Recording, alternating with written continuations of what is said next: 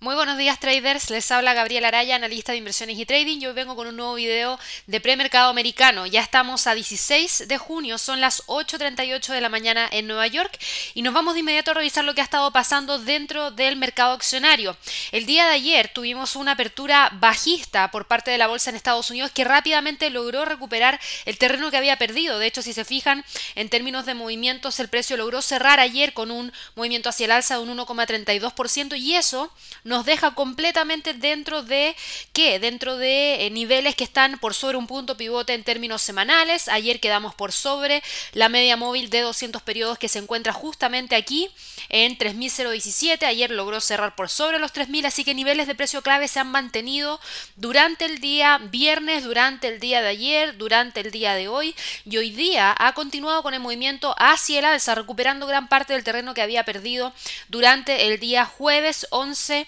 de junio, así que eso es importante. En el premercado el Standard Poor's ya va con un alza de un 2,36%, al igual que también tenemos movimientos alcistas por parte de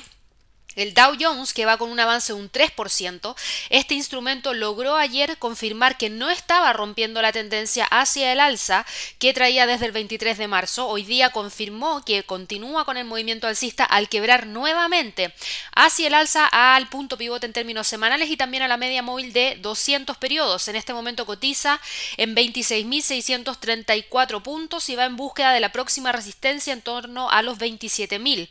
Para el Nasdaq, el movimiento ha sido un poquito más controlado, ha avanzado solamente un 1,78%, pero al igual que los otros dos índices que les menciono, ayer confirmó que no quebraba la línea de tendencia bajista de corto plazo que traía el 14 de mayo al cerrar por sobre ella, al cerrar por sobre los 9.700, al cerrar por sobre el punto pivote en términos semanales y hoy día va con un avance que ya ha logrado incluso quebrar eh, eh, niveles en torno a los 9.953 y va en búsqueda del nivel psicológico. De hecho, eso es lo que vamos a dejar marcado aquí en el gráfico como nivel más importante, la zona de los 10.000 puntos que podría tratar de alcanzar en los próximos minutos, si es que obviamente el movimiento hacia el alza se mantiene en la apertura americana. ¿Cuáles han sido los motores de los movimientos hacia el alza? Tenemos muchas noticias el día de hoy, pero la principal, la que ha generado gran movimiento en el mercado accionario en Estados Unidos, fue la información que se entregó durante eh, el día de hoy, muy tempranito en la mañana, por parte de Bloomberg, en donde se dice que el presidente Donald Trump estaría preparando una propuesta de infraestructura por un millón, perdón, por un billón de dólares, es decir, mucho dinero para poder tratar de apoyar a las empresas. A raíz de lo mismo, muchas de las acciones están con movimientos hacia el alza, la de las aerolíneas, las líneas de crucero, la banca, las industrias energéticas han subido notablemente la acción previa al mercado, así que eso es algo bastante importante. Obviamente las acciones de tecnología, como lo vimos a través del Nasdaq, también están cotizando más alto, pero están un poquito más en línea con lo que habíamos visto ya en las últimas sesiones de trading. Hoy día también conocimos datos provenientes desde Estados Unidos. Si miramos el calendario económico, a las 8.30 de la mañana hora de Nueva York conocimos las ventas minoristas para Estados Unidos y en términos subyacentes subieron mucho más de lo que el mercado esperaba. El mercado esperaba una cifra de un 5,5% y tuvimos una publicación de un 12,4%, lo que muestra una rápida mejoría en ese sentido. Y las ventas minoristas en términos generales quedaron en un 17,7%, sobrepasando con mucha fuerza el 8%. Así que Obviamente esto trae mayor apetito al riesgo y probablemente genere continuidad de movimiento hacia el en la apertura americana. Hoy día sí tienen que tener presente que vamos a tener una noticia muy importante. Vamos a tener la comparecencia de Jerome Powell, el presidente de la Reserva Federal de los Estados Unidos, a las 10 de la mañana, hora de Nueva York. Él va a hablar un poquito acerca de la política monetaria. Sobre todo va a ser súper importante su declaración el día de hoy, ya que el día de ayer el Banco Central anunció que iba a comenzar a comprar bonos corporativos individuales, lo que también ayudó durante la tarde del día de ayer a que el cierre de la bolsa fuera en territorio positivo y no en territorio negativo. Por otro lado, teníamos una noticia súper importante, íbamos a conocer la decisión de política monetaria en la sesión de Asia por parte del Banco de Japón y completamente en línea con lo que el mercado estaba esperando. No hubo ningún tipo de cambio en la política, pero, ojo, aumentó su programa especial de préstamos a 110 trillones como se esperaba y la subió de 75 a 110. Así que eso es un muy buen dato que obviamente también ayuda a que los índices se muevan hacia el alza porque cualquier tipo de estímulo que se le entregue a alguna economía que sea considerada una economía desarrollada y que pueda generar impacto en la economía a nivel global va a significar mayor apetito al riesgo. Así que eso es lo que hemos tenido en el mercado accionario durante la sesión de trading del día de hoy. A raíz de lo mismo, el dólar norteamericano va con movimientos bajistas, no logró despegar, se recupera el apetito del riesgo dentro del mercado accionario y eso presiona al dólar hacia la baja. Sin embargo, en el caso del euro dólar no tenemos mayor movimiento hacia el alza. Hoy día conocimos datos provenientes desde Alemania que eran de mediano impacto. Sí tuvimos el indicador SEU de confianza inversora en Alemania que subió mucho más de lo que el mercado esperaba, pasando de 55 a 63.4, pero el indicador SEU de confianza inversora en Alemania respecto a la situación actual no mejoró mucho, de hecho mejoró y quedó en menos 83.1, el mercado esperaba menos 84, para mí está completamente en línea con lo esperado por parte del mercado, así que eso no ayuda a que el euro pueda continuar con fuerza hacia el alza. De todas maneras, sigue dentro de la misma zona que estábamos evaluando el día de ayer, entre los 1.14,17 y los 1.12,58, dentro de esa pequeña zona de congestión a la espera de confirmar si puede continuar hacia los 1.15 o vuelve a retroceder hacia los 1.11.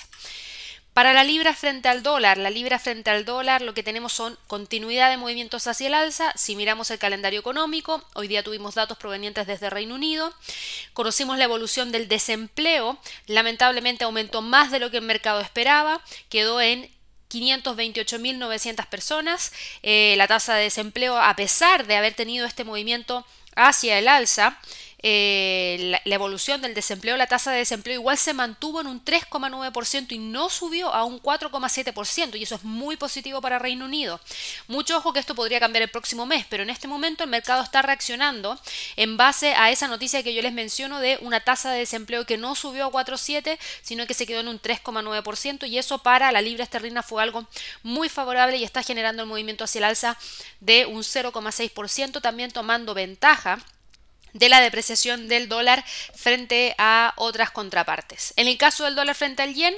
el dólar frente al yen se encuentra moviendo en este sentido en torno a los 107,32, muy similar al día de ayer, no hay mucho que hablar respecto a este instrumento. El nivel más importante de soporte está en 107. La resistencia la arroja el punto pivote en 107,87.